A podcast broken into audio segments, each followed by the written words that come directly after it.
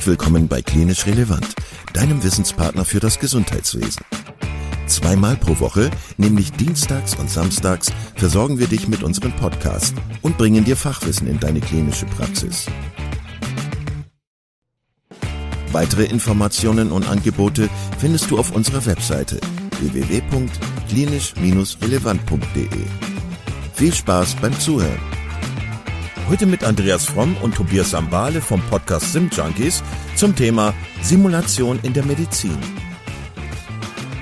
Ja, dann begrüße ich alle Hörerinnen und Hörer ganz herzlich zum Klinisch Relevant Podcast. Heute in einer Dreierkonstellation mit den Sim Junkies mit Tobias und Andreas. Herzlich willkommen, ihr beiden. Schön, dass ihr da seid. Ähm, wie ihr gerade schon, ja, vielleicht von dem Namen so ein bisschen herleiten konntet, wollen wir über Simulation sprechen heute. Und äh, das ist ein Thema, das mich in meinem Studium, wenn ich daran zurückdenke, eigentlich gar nicht ähm, begleitet hat und in meiner Ausbildung als Arzt auch nicht. Das hat sich zum Glück geändert. Aber ja, ich finde es mega spannend, heute mit euch zu sprechen. Ähm, Habt ihr als erstes Lust, euch einmal vorzustellen, damit die Hörerinnen und Hörer wissen, wer ihr seid und was ihr macht? Ja, sehr gerne. Dann würde ich einmal reinstarten. Ähm, ja, hallo, mein Name ist Andreas Fromm. Äh, ich bin 35 Jahre alt und komme aus Hamburg. Gelernt habe ich ganz ursprünglich im Rettungsdienst, also ich bin Notfallsanitäter und ähm, habe dann im Verlauf medizinische Pädagogik studiert und habe, ja, sagen wir so, vor ungefähr 15 Jahren das erste Mal an einem Simulationstraining teilgenommen als Teilnehmer. Und da war es so ein bisschen um mich passiert. Ähm, ich habe äh, auf einmal gemerkt, dass das eine ganz besondere Form der Ausbildung war und dass auch die Nachbesprechung richtig was mit mir gemacht hat. Ja, und dann habe ich meinen weiteren äh, Arbeitsweg tatsächlich der Simulation auch verschrieben. Ich arbeite bei der Firma Skillcube und bin dort verantwortlich für den Bereich Aus- und Fortbildung. Und ähm, ja, wir kümmern uns schwerpunktmäßig um die Ausbildung von Simulationstrainern und ähm, führen natürlich auch selber Simulationstrainings durch. Tobias, möchtest du dich auch mal kurz vorstellen? Ja, also vielen Dank erstmal für die Einladung. Mein Name ist Tobias Sambale. Ich bin auch Notfallsanitäter, arbeite auch bei Skillcube und ähm, betreue dort den Podcast Sim Junkies. Ähm, da erzählen wir später ja noch mal ein bisschen was drüber. Ähm, kurz vielleicht zu meiner Vita. Also ich bin Notfallsanitäter und ähm, habe eine Weile ähm, daneben primär als Dozent gearbeitet, bin darüber auch mit Skillcube in Kontakt gekommen und dann irgendwie, ähm, weil ich gerne schreibe, weil ich gerne rede und weil ich gerne Öffentlichkeitsarbeit mache, im Marketing gelandet und ähm, mache das neben einem spätberufenen Medizinstudium. Also ich habe immer so ähm, drei, vier verschiedene Hüte auf und versuche das heute vielleicht auch so ein bisschen einzubringen ähm, in die Perspektive auf Simulation. Ja, super. Vielen Dank äh, für, die, für die Vorstellung. Auf euren Podcast müssen wir auch noch zu sprechen können, aber vielleicht wollen wir direkt äh, am Anfang nochmal hier unser Thema so ein bisschen umreißen, denn es soll ja heute um Simulation gehen. Für mich ist das wirklich ein neues Thema. Also ich finde es total spannend, je mehr ich mich damit auseinandersetze. Aber wie gesagt, in meiner Ausbildung hat es keine Rolle gespielt. Und deswegen vielleicht auch nochmal die etwas basal klingende Frage, was ist das eigentlich Simulation und warum denkt ihr, dass äh, das Fach Medizin oder medizinische Fachbereiche, warum das so prädestiniert ist für Simulation, warum das äh, eigentlich sinnvoll ist, dass man mit Simulation arbeitet? Wenn es um Simulation geht, dann geht es um praktische Ausbildung. Und ähm, wir haben so drei Stufen oder drei ähm, Spielarten von Simulationen, die wir unterscheiden. Ähm, auf der Basisebene würde es anfangen mit einem Fertigkeitstraining. Skilltraining. Ähm, also ich nutze Simulatoren, um möglichst genau eine klinische Fertigkeit zu erlernen, um sie dann, wenn ich sie am Patienten anwende, auch schon möglichst gut durchführen zu können. Und die zweite Stufe, die wir unterscheiden, das ist das ähm, klinische Entscheidungsfindungstraining oder auch Algorithmustraining, wo es dann darum geht, in einem Patientenfall die richtigen Entscheidungen zu treffen. Und ähm, die dritte Stufe von Simulation und damit eben auch die größte Ausbaustufe, wenn man so möchte, ist das, ist das äh, Teamtraining. Und im Teamtraining geht es dann darum, dass ähm, ja, Teams oder ähm, medizinische Professionals, die unter Stress und widrigen Bedingungen arbeiten müssen, ähm, eben ja mit Fehlern oder Fehlern in ihrem Handeln konfrontiert werden und Skills an die Hand bekommen, trotz Stress und ähm, trotz ähm, komplexen Szenarien eben handlungssicher zu bleiben. Das heißt, äh, die Unterschrift ist im, oder die Überschrift ist im Grunde Patientensicherheit und wir wollen dabei helfen, mit der Simulation äh, Fehler und Komplikationen in der Medizin oder auch in der Notfallmedizin vor allen Dingen eben zu vermeiden. Könnt ihr einmal ein paar Beispiele geben? Also du hast es gerade schon gesagt, es gibt drei Stufen der Simulation, die man so grob unterscheiden kann. Kannst du für diese unterschiedlichen drei Stufen vielleicht kurz ein paar äh, Beispiele geben, wie man, also was man sich darunter vorstellen kann? Klar, gerne. Also auf der ersten Stufe Fertigkeitstraining ähm, nehmen wir ähm, das Beispiel die Anlage einer Thoraxdrainage. Äh, eine Fertigkeit, die äh, viele Mediziner, aber auch viele Pflegekräfte, das Rettungsdienstpersonal irgendwann mal in der Ausbildung betrifft, sei es in der Assistenz oder sei es in der Durchführung. Und ähm, dort geht es dann darum, mit einem guten und geeigneten Simulator und einem entsprechenden Feedback äh, diese Technik zu erlernen. Zielsetzung sollte es sein, dass der Anwender dann in der Praxis in der Lage ist, diese Technik durchzuführen, grobe Pitfalls äh, vermeidet, ähm, bevor er es dann am Patienten sozusagen in echt das erste Mal durchführt. Das Beispiel für die Entscheidungsfindung. Ähm, sagen wir der Patient mit akutem Thoraxschmerz. Also äh, es wird ein Patient in die Notaufnahme eingeliefert, der über akute Thoraxschmerzen klagt und jetzt geht der große klinische Entscheidungsbaum auf und den gilt es eben einmal durchzutrainieren in allen Facetten. Und das wäre das Ziel eines Entscheidungsfindungstrainings. Und ähm, ich glaube, deshalb ist auch die Notfallmedizin so stark bis jetzt äh, an die Simulation angeknüpft. Ein klassisches Beispiel für das Teamtraining, das ist der Schockraum. Ne? Der Patient, der in akuter Lebensgefahr eingeliefert wird, wo innerhalb von kürzester Zeit viele Entscheidungen anstehen. Und ähm, dort ähm, äh, greift natürlich das Teamtraining ganz besonders, weil das Outcome dieses Patienten maßgeblich davon abhängt, wie gut ähm, dieses Team dort eben miteinander zusammenarbeitet. Also wie gut die Kommunikation funktioniert, die Teamarbeit, äh, die Führung, die Aufgabenverteilung. Und das ist eben all das, was man in einem Teamtraining simulieren kann. Mhm. Darf ich euch fragen, was ist euer Eindruck, Eindruck wenn man jetzt sich heutzutage, also 2023, die, die Ausbildung von Medizinerinnen und Medizinern anschaut, damit meine ich jetzt nicht nur ärztliches Personal natürlich, ähm, welchen Stellenwert hat die Simulation heutzutage, wenn ich euch gesagt habe, dass ich äh, Anfang 2000 äh, oder in 2000er Jahren praktisch nichts mit Simulation zu tun hatte? Wie ist das heutzutage? Ja, ähm, um kurz daran anzuknüpfen, was ähm, Andreas gesagt hat. Das hängt immer so ein bisschen davon ab, in welchem Bereich man ist. Also du hattest ja nach, nach Beispielen gefragt und ähm, wir haben uns im Vorfeld natürlich auch mal ähm, etwas breiter umgeschaut. Ähm, was gibt es denn für Beispiele aus der Neurologie zum Beispiel? Weil das ja so ein bisschen äh, so ein bisschen auch der Anknüpfungspunkt zu eurem Podcast wäre. Und ähm, als Task kann man da zum Beispiel über die Lumbalpunktion sprechen. Aber man kann natürlich auch weiter reingehen. Also man kann Simulationen ja nicht nur so denken, dass man äh, reine Fertigkeiten trainiert, die man in jedem Fall trainieren sollte und wo, glaube ich, auch insbesondere Medizinerinnen oder auch Studentinnen ja, das eine oder andere Mal vielleicht auch ein bisschen allein gelassen sind. Also dann wird gesagt, Mensch, Lumbalpunktion geht so und ähm, jetzt hast du einmal zuge, also äh, see one, äh, do one, teach one und das ist manchmal, ja, also der ein oder andere hat sich da schon ganz unwohl mitgefühlt, ähm, würde würd ich sagen, weil habe ich das alles gut gemacht, war ich da wirklich steril genug und so, ach, gibt es da irgendwelche Komplikationen? Ähm, und ich habe von Kommilitonen gehört, die gesagt haben, ach, da habe ich dieses oder jenes machen dürfen und da bin ich jeden Tag ins Zimmer und habe geguckt, ob es dem gut geht. Ähm, und denen ging es ja meistens gut. Und trotzdem setzt es junge äh, Kolleginnen und Kollegen unter Stress.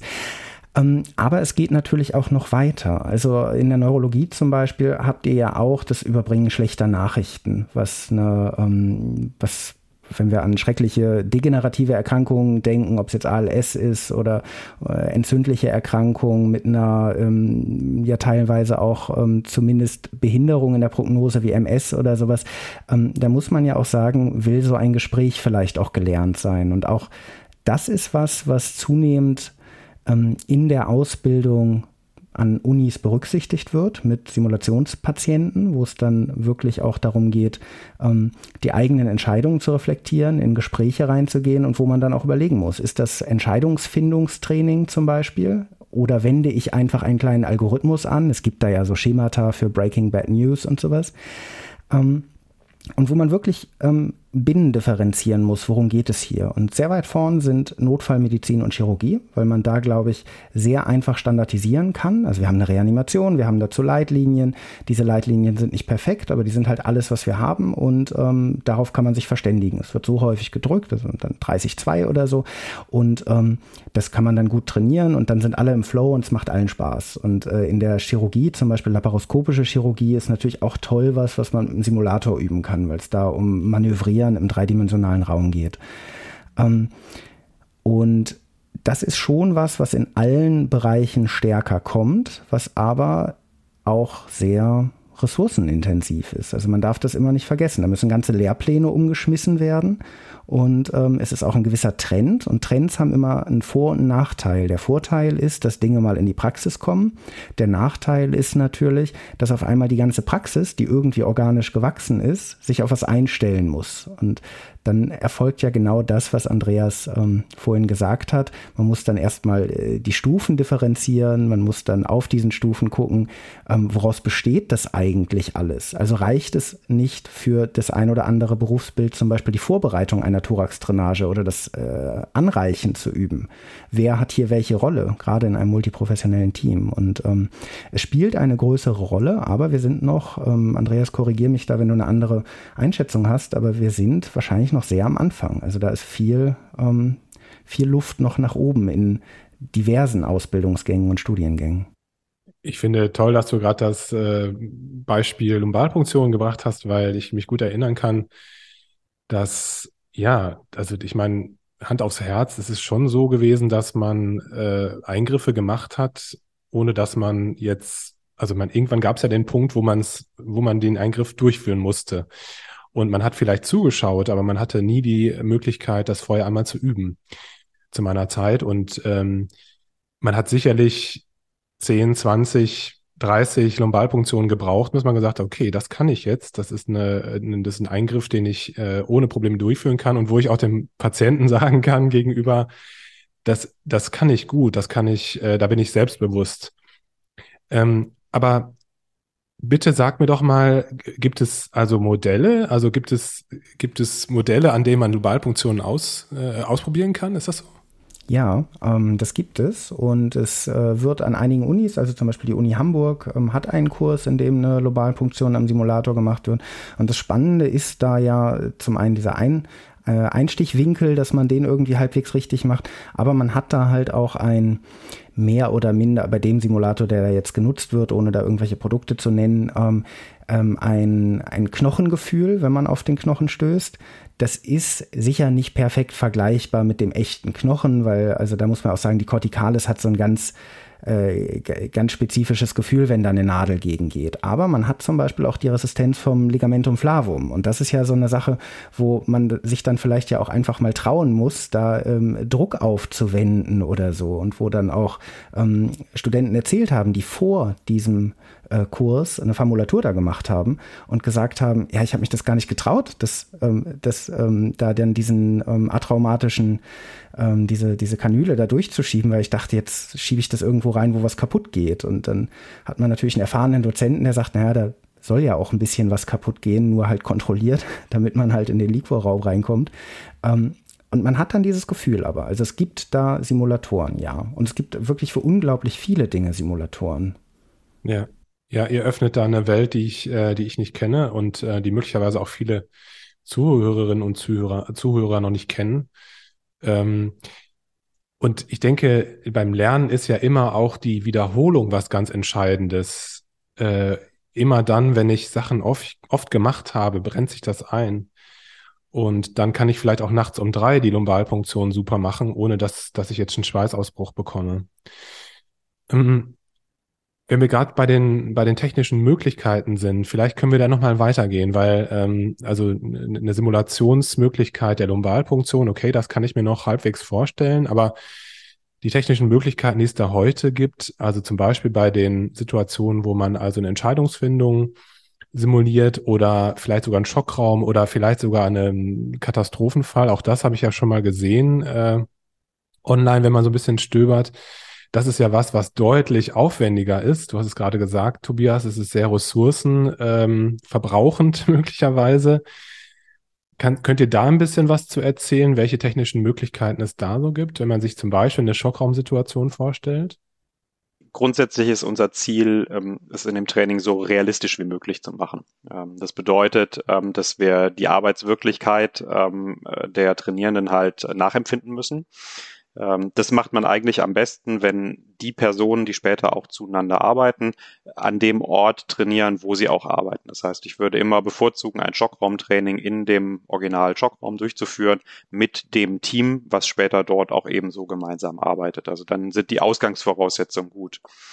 Und äh, dann können wir technisch ähm, zum Beispiel, ähm, nehmen wir das Beispiel Vitalzeichenmonitor oder Beatmungsgerät, äh, simulierbar machen. Das heißt, ähm, wir verfügen über die Möglichkeit mit Apps ähm, die Originaloberfläche darzustellen ähm, von vielen ähm, Geräten, die auf dem Markt sind und dort dann eben die verschiedensten ähm, EKG-Bilder, äh, die verschiedensten äh, Sättigungssituationen, Blutdrucksituationen, aber auch beim Beatmungsgerät, Druckanstiege, Druckabfälle. Ähm, das ist alles simulierbar zu machen. Und ähm, hier ist es eben so, je realistischer es ist für das Team, umso besser taucht man ein. Wir nennen das Immersion. Das heißt also ein Immersionserlebnis. Ich tauche ein in die Simulation und es fühlt sich gar nicht mehr an wie gekünstelt, sondern es fühlt sich an wie echt. Und äh, um dieses Immersionserlebnis aufzubauen, braucht es eben ähm, eine realitätsnahe Arbeitsoberfläche. Okay, das heißt, ich muss mir das so vorstellen, dass da möglicherweise eine, eine Puppe im Schockraum liegt. Richtig? Und die, die kann ähm, beatmet werden, äh, da kann ich Elektroden drauf kleben, da kann ich Zugänge legen, ist das so? Also kann man da auch le letztlich ähm, so, sowas dran ausprobieren, äh, Thoraxdrainagen zu legen, Zugänge zu legen, intraosäre Zugänge zu legen, das ist alles möglich. Genau, also das eine ist eben das Thema des Patientendarstellers. Da gibt es so zwei Strömungen. Entweder kann man eben mit äh, einer Puppe, also einem äh, Kunststoffsimulator arbeiten oder man äh, arbeitet mit einem echten Schauspieler. Der echte Schauspieler hat natürlich den Vorteil, dass man so die Humaninteraktion deutlich besser simulieren kann. Ähm, der ähm, Kunststoffpatient hat den Vorteil, dass man an ihm deutlich mehr invasiv arbeiten kann. Und ähm, da entscheiden wir dann je nach Training, was einfach die beste Entscheidung ist. Und ähm, sowas eben wie Beatmungsgeräte Messgerät oder Vitalzeichenmonitor. Das machen wir dann losgelöst von der Puppe extern. Das heißt, ich könnte auch dieses ähm, Simulationsbeatmungsgerät eben an einen echten Schauspieler anschließen und kann genauso echt simulieren, als ob er jetzt gerade beatmet wird, ähm, als zum Beispiel ähm, eben, wenn ich es an eine Puppe anschließen würde. Okay. Und Andreas, kannst du vielleicht nochmal erzählen, wie so ein ähm, Simulationstraining vielleicht jetzt strukturell aufgebaut ist? Also gibt es da Wahrscheinlich wird es ja irgendeine Form von Briefing geben am Anfang, dass man so ein bisschen die, die Grundvoraussetzungen erklärt. Also gibt es da so Phasen, die du vielleicht erklären könntest einmal? Klar. Also ein Simulationstraining muss erstmal von sich aus gut geplant sein. Ähm, wir starten ähm, weit vor dem Training mit einer Bedingungsanalyse und würden uns sehr damit ähm, auseinandersetzen, was genau soll trainiert werden, was sind die Ziele, die erreicht werden und äh, wo starten die Teilnehmer zu Beginn des Kurses.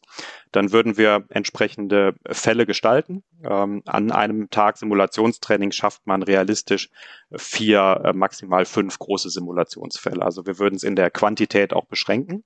Und wir starten mit einem Briefing, da hast du vollkommen recht. Wir zeigen einmal die Simulationsumgebung, erklären, wie wir in dem Spiel, also in der Simulation sozusagen bestimmte Geräte bedienen. Das muss vorher geklärt sein. Wir geben alle Informationen ähm, zum Fall, die ein Profi eben auch wahrnehmen würde. Und äh, ja, dann würden ungefähr 15, 20 Minuten lang simuliert. Und ähm, an die Simulation, und das ist eigentlich so das Herzstück, schließt sich an die Nachbesprechung, also das Debriefing. Und wir wissen mittlerweile, dass sich die Lernerfolge eigentlich erst in der Nachbesprechung ergeben. Das heißt also, wir planen ausreichend Zeit ein für eine strukturierte, hochwertige Nachbesprechung ähm, und äh, daraus ergeben sich dann all die Learnings äh, des Falls. Und das machen wir eben ja, mit vier, fünf Fällen an einem Tag und dann ist man auch geschafft und äh, dann ist ein langer Simulationstag um. Ja, das kann ich mir gut vorstellen. Ist es so, dass sowas wie, ja, dass ihr dann Personal habt, das dann so ein bisschen im Hintergrund steht und sich das Ganze anschaut und sich dann Notizen macht und äh, also dann nachher einfach sagt, okay, das ist falsch gelaufen oder das ist nicht gut gelaufen, das müsste man dann so machen, das, das versteht man unter dem Debriefing, richtig?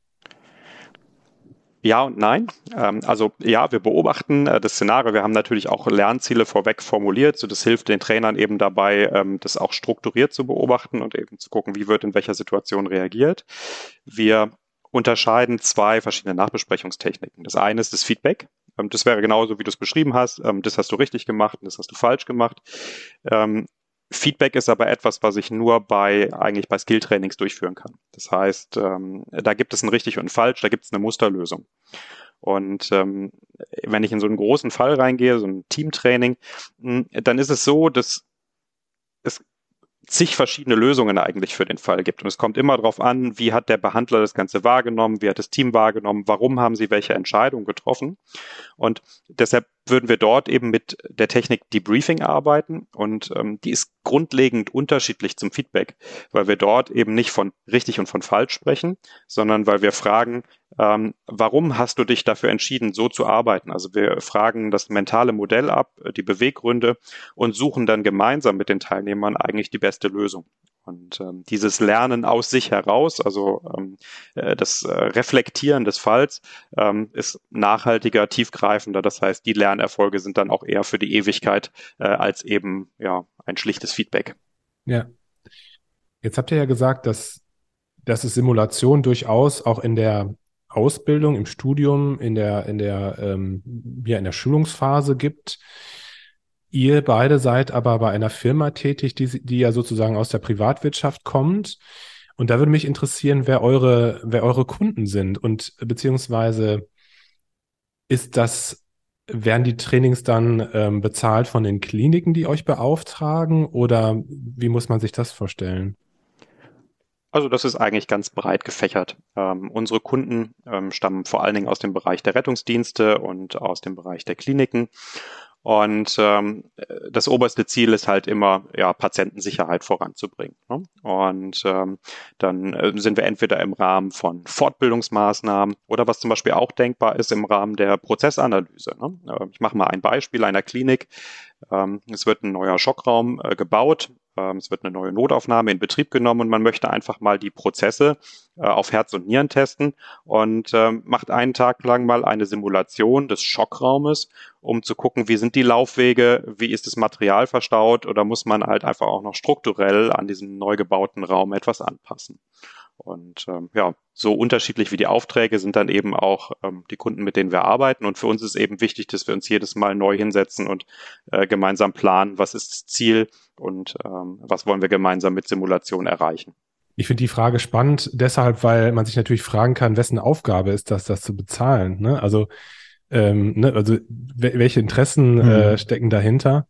Äh, deswegen habe ich das jetzt gefragt. Ähm, Vielleicht darf ich da auch direkt nochmal, Entschuldigung, ich möchte dich gar nicht unterbrechen, aber vielleicht auch nochmal ergänzen. Ähm, wir sind als Firma recht breit aufgestellt und ähm, natürlich, ähm, klar, ne, wessen Auftrag ist das, äh, das zu bezahlen, ähm, ist, ist so eine ganz relevante Frage, äh, je nachdem, an wen wir uns richten. Wir bieten beispielsweise ähm, auch ganz einfache ähm, äh, ja, jetzt so in, in BWL-Deutsch Business-to-Customer-Kurse an. Menschen können bei uns zum Beispiel AHA-Trainings machen, also zertifizierte Trainings der American Heart Association, ob das jetzt ACLS, PALS sind, also das sind Kurse, ähm, die auch Simulationselemente haben, aber ähm, äh, nicht ganz so immersiv sind wie äh, fest für einen Kunden geplante Simulationstrainings, ähm, sondern sehr generisch. Da geht es darum, diese Algorithmen kennenzulernen und natürlich auch ein bisschen Teamtraining zu machen.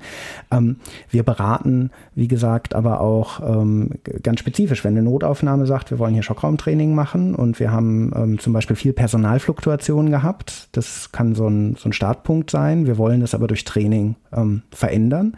Ähm, dann beraten wir auch dazu und wir stellen auch einige Simulatoren her. Also wir stellen selber Simulatoren her äh, auf iPad-Basis, die Defibrillatoren und Beatmungsgeräte simulieren.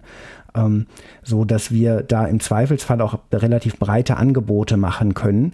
Ähm, die Kunden müssen dann natürlich am Ende gucken, was, was passt zu ihnen. Möchten sie nur ein Training? Möchten sie selber Geräte? Möchten sie vielleicht mit uns einfach mal fachsimpeln über bestimmte Produkte? Ähm, da gibt es nämlich auch noch so ganz andere Aspekte. Ähm, wie zum Beispiel, vorhin hattest du ähm, oder hatten wir über den Lumbalpunktionstrainer gesprochen. Also es gibt inzwischen auch für Ultraschall beispielsweise Trainer. Also ich habe dann einfach so ein Pad, da halte ich einen Ultraschallkopf drauf und habe dann ein Bild, was sehr ähnlich ist wie ein irgendein Nervenplexus oder so. Und ich ähm, kann dann da ähm, eine Lokale reinspritzen, zum Beispiel, wenn ich eine Plexusanästhesie machen möchte. Und habe dadurch dann den Vorteil, dass ich so ein bisschen diese ähm, Nadelführung und so üben kann.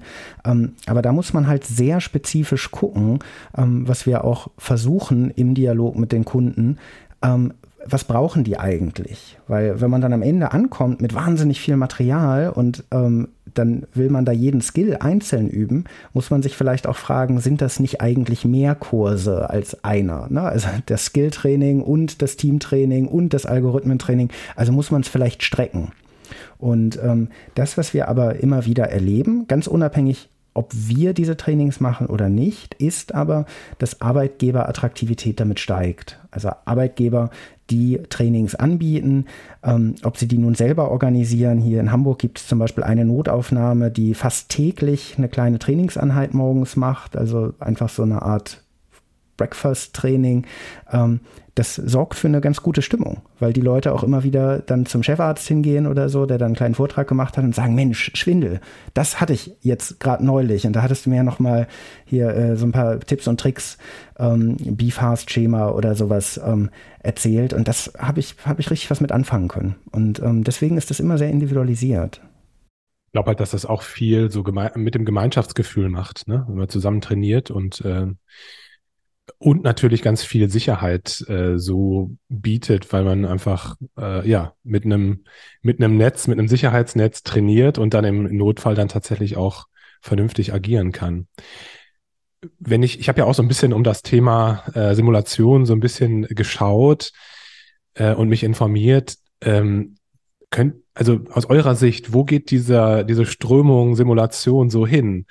Wenn ich, wenn ich das richtig betrachtet habe, dann sind ja auch so Themen wie VR, also Virtual Reality, äh, sind ja auch da möglicherweise interessant. Ähm, was würdet ihr sagen, wo sich, wo sich die Simulationsszene hinbewegt? Also wo sie sich tatsächlich hinbewegt, ist natürlich der Blick in die Glaskugel. Ähm, wenn ich einen Wunsch formulieren dürfte, dann äh, würde ich mir äh, eben sehr wünschen, ähm, dass neben dem technischen Strang, also wie kann ich etwas ähm, technisch umsetzen, halt eben der pädagogische Strang nicht vernachlässigt wird. Ähm, so das, ähm, der größte Hebel in der Simulation ist tatsächlich ähm, das die gute Nachbesprechung, die wir durchführen, das Debriefing, ähm, das gute Briefing vor dem Kurs und ähm, das ist extrem entscheidend, ähm, dass Trainer in der Simulation dort eben eine gute Ausbildung haben. Und das ist mein Hauptwunsch, ähm, dass sich die Simulationswelt dahin entwickelt, dass eben sich genauso viele Gedanken gemacht werden ähm, über die Qualifikation der Trainerinnen und Trainer, wie eben über die Frage, wie kann ich es technisch lösen. Und ähm, wie gesagt, ein guter Trainer, eine gute Trainerin ist ein sehr, sehr starker Hebel, um ein hocheffektives Training zu machen, fast sogar vielleicht etwas stärker als die technische Umsetzung ja, vielleicht auch nochmal curricular gedacht. Ähm, wo sich das hinbewegt, ist natürlich, ähm, natürlich sehr offen. Aber ähm, neben dem Trainer ist auch noch wichtig zu gucken, sind die Inhalte, die wir vermitteln, also ähm, sind es zum Beispiel äh, die, die Skills oder die Entscheidungsfindung, ähm, was haben die mit der beruflichen Realität zu tun? Also ähm, geht es hier dabei einfach nur darum, aktuelle berufliche Prozesse nachzubilden? Das ist gut, und das sehen wir auch immer mehr. Aber gleichzeitig kann das ja auch dazu führen, dass Bildung ein bisschen kurz gegriffen wird. Also dass man manchmal vielleicht ein bisschen zu sehr auf, ähm, ja, auf eine Handlung im gegenwärtigen Jetzt oder so sich konzentriert und zum Beispiel Zeit spart, die eigentlich dafür da wäre, dass man auch Reflexionsfähigkeit lernt, die unheimlich wichtig ist fürs lebenslange Lernen.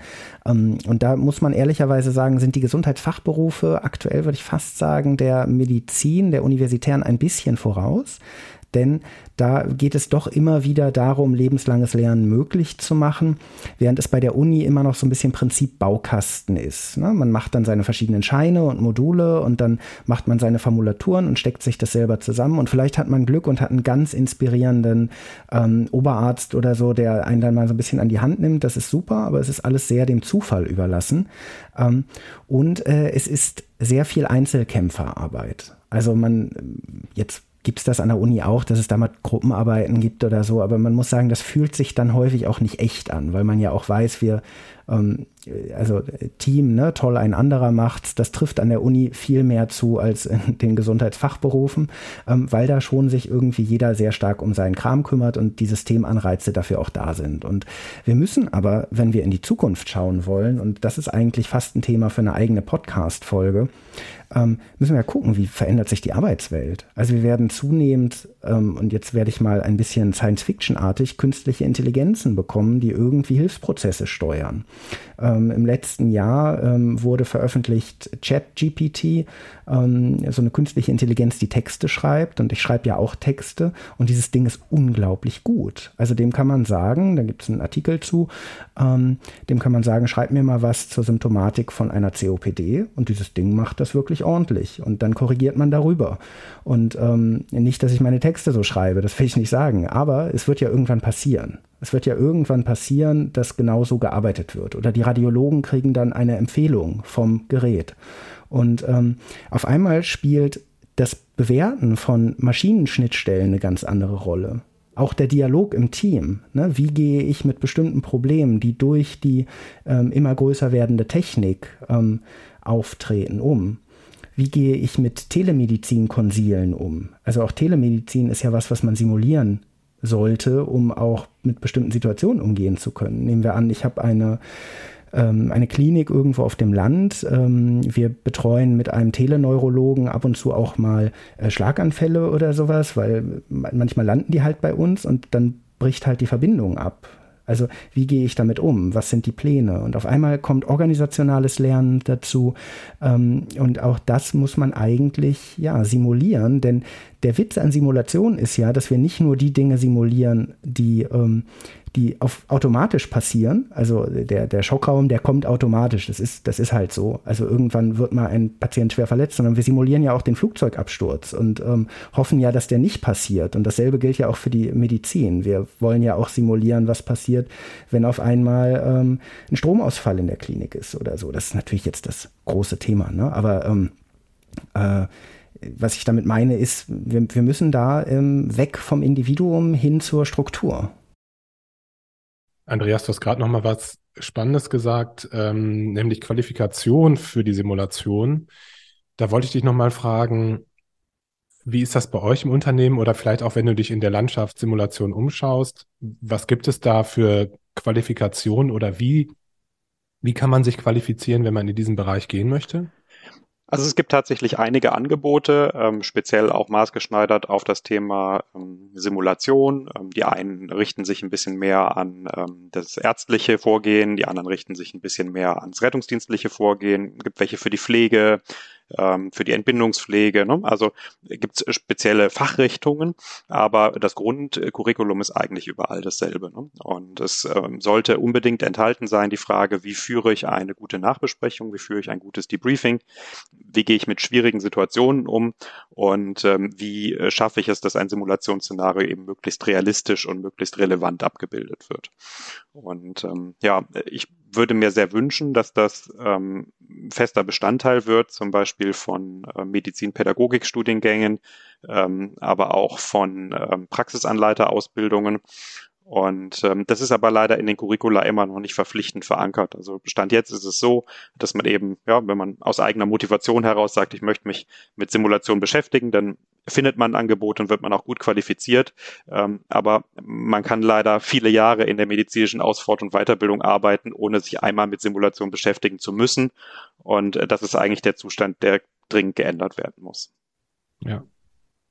Ihr beiden, lasst uns jetzt bitte nochmal auf euren Podcast zurückkommen. Ähm, wir haben jetzt, finde ich, schon ganz wichtige Punkte der Simulation, ähm, der Ausbildung angerissen.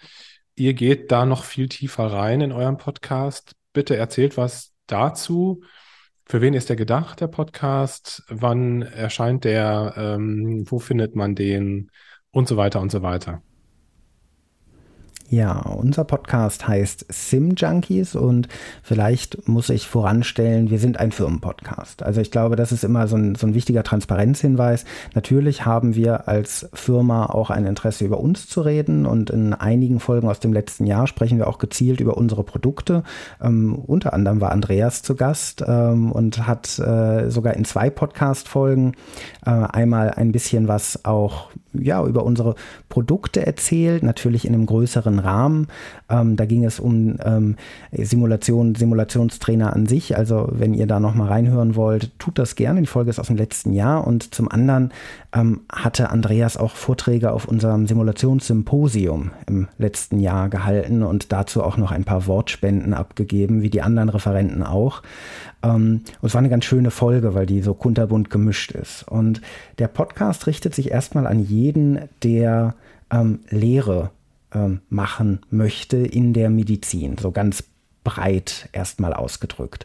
Natürlich haben wir einen Fokus. Wir kommen zum überwiegenden Teil aus dem Rettungsdienst beziehungsweise der Notfall, Intensiv- und ähm, anästhesiologischen Medizin. Das ist so das Gros, was unseren Kollegenkreis ausmacht und wo auch unsere Simulatoren sicherlich am stärksten sind. Also für die Hausarztpraxis ist der Defibrillator ja im Regelfall, den wir da simulieren können mit unserer Technologie, ähm, äh, zu viel, wobei wir auch da breiter werden im Portfolio nach und nach. Und so entwickelt sich auch ein Stück weit der Podcast, dass wir jetzt zum Beispiel im Ende äh, letzten Jahres aufgenommen und ähm, jetzt äh, letzte Woche veröffentlicht haben, eine schöne Folge Simulation als Brückenbauer, und zwar mit Kollegen aus Mönchengladbach, die ähm, erzählt haben, wie sie mit Simulation zugewanderte Fachkräfte nämlich Hebammen und Pflegende trainieren. Und die kommen her ähm, und sind dann ähm, ja mit ganz vielen organisatorischen Dingen natürlich konfrontiert, aber auch mit einem anderen Medizinsystem. Und die Simulation hilft dabei, auch so typische Fallstricke aufzudenken auf beiden Seiten, äh, wo zum einen das Klinikum daraus lernen kann, ah, okay, Menschen, die aus dem und dem Medizinsystem kommen, die haben die Themen, die sie bewegen, das ist vielleicht wichtig für die Praxis und andersrum sehen die neuen Kolleginnen und Kollegen, ah, so läuft es hier. Das wird von mir erwartet. Ähm, weil das ja teilweise Menschen sind, die aus Ländern kommen, wo bestimmte Berufe studiert werden und nicht wie bei uns äh, in einer dualen Ausbildung gemacht werden. Und all das versucht SimJunkies ein bisschen abzudecken, um diesen Spagat zu schaffen zwischen ähm, wir sind ein Firmenpodcast und gleichzeitig sind wir sehr glücklich mit dem, was wir tun. Also wir haben da sehr viel Freude an Lehre und an Training und an dem Austausch mit Menschen und an der Entwicklung eben auch dieses Trainings im Gesundheitswesen, so dass wir sagen, da soll auch eben was Spannendes, was Inspirierendes dabei sein. Und man findet den überall, wo es Podcasts gibt, wenn man Sim-Junkies sucht. Vielen Dank, das würden wir auf jeden Fall auch in die Show Notes packen, damit auch jeder den Weg findet zu euch. Ähm, auch wenn ihr in Firmen Podcast seid. Das ist ja nichts Verwerfliches. Also ähm, ja, aber es ist natürlich gut, dass du das sagst, damit einfach jeder Bescheid weiß. Ich habe noch eine Frage, die mir gerade noch mal so ein bisschen unter den Nägeln brennt, wenn ihr einverstanden seid. Wenn ihr mal so eure Erfahrungen, die ihr gesammelt habt mit Simulationen, wenn ihr das mal so Revue passieren lasst, was sind so die häufigsten Probleme, die ihr zum Beispiel, also aus der Vogelperspektive betrachtet, in solchen Simulationen auftreten? Angenommen, das wäre jetzt so eine Schockraumsituation, von der wir gerade gesprochen haben. Was würdet ihr sagen? Was sind so die häufigsten Fehler und Probleme, die auftreten? Also, wenn wir zurückdenken an die Simulation, die wir durchgeführt haben, Schockraum zum Beispiel ist ein immer gutes Beispiel. Ähm, dann haben wir Stress, dann haben wir eine realistische Umgebung und ähm, dann gucken wir ja vor allen Dingen auf die Soft Skills, also Teamarbeit, Kommunikation, Führungsverhalten, Aufgabenverteilung. Und ähm, das, was man sehr, sehr häufig dann erlebt, ist, dass eben unter Stress ähm, das Kommunikationsverhalten schlecht wird, also nicht mehr geschlossen kommuniziert wird, ähm, Aufgaben nicht personengebunden weitergegeben werden und man dann sehen kann, wie eine Aufgabe zum Beispiel komplett verloren geht, weil sie einfach nicht gut kommuniziert worden ist. Oder dass Arbeitslast äh, sehr unterschiedlich verteilt ist im Team. Dass es den einen gibt, der kaum was zu tun hat äh, und den anderen gibt, bei dem alle Aufgaben äh, gebündelt werden und er völlig überfordert ist mit diesen ganzen Aufgaben. Und ähm, das ist etwas, was man sehr schön dann nachher debriefen kann. Und äh, diese Soft Skills helfen halt wahnsinnig dabei, äh, die Patientenversorgung dann in so einem ja, Team, äh, High-Performance-Team äh, zu verbessern. Ja, das entspricht auch meiner Erfahrung. Der kleinen Erfahrung, die ich habe mit, mit Notfall- oder Schockraumsituationen, dass die Kommunikation ganz, ganz entscheidend sein kann ähm, und man aber auch immer merkt, ob ein Team gut zusammenarbeitet, also ob das schon länger so ist, also ob die schon zusammengewachsen sind oder ob das ein zusammengewürfelter Haufen ist. Ähm, ja, also äh, gut, dass du das nochmal erzählt hast und, und erklärt hast. Ich wäre jetzt mit meinen Fragen erstmal durch. Wie ist es bei euch? Also ähm, gibt es noch irgendwas, was ich Wichtiges vergessen habe, was ihr gerne noch sagen würdet? Oder? Die wichtigsten Sachen. Ähm, haben wir, glaube ich, besprochen, was eine Simulation ist, was man äh, damit machen kann, wie man es äh, gezielt ähm, angehen sollte, also wie man es sozusagen durchstrukturiert, welche Angebote man ähm, ja sowohl also wir in unserem Fall jetzt unseren Kunden machen, aber auch Teams in sich machen können. Also dass man überlegt, Mensch Leute, wir wollen was trainieren. Ähm, was machen wir? Ähm, wir überladen es nicht zum Beispiel, sondern wir, wir, wir, gucken, was sind so die, die wichtigsten Sachen, Schockraumübergabe zum Beispiel. Ähm, und wir haben ein bisschen über die ähm, Zukunft gesprochen. Ähm, und das ist vielleicht so der einzige Punkt, wo ich noch was anfügen wollen würde, ohne da äh, zu ausschweifend zu werden. Das ist ja wirklich eine eigene Podcast-Folge für sich, irgendwie so die Kompetenzen der Zukunft.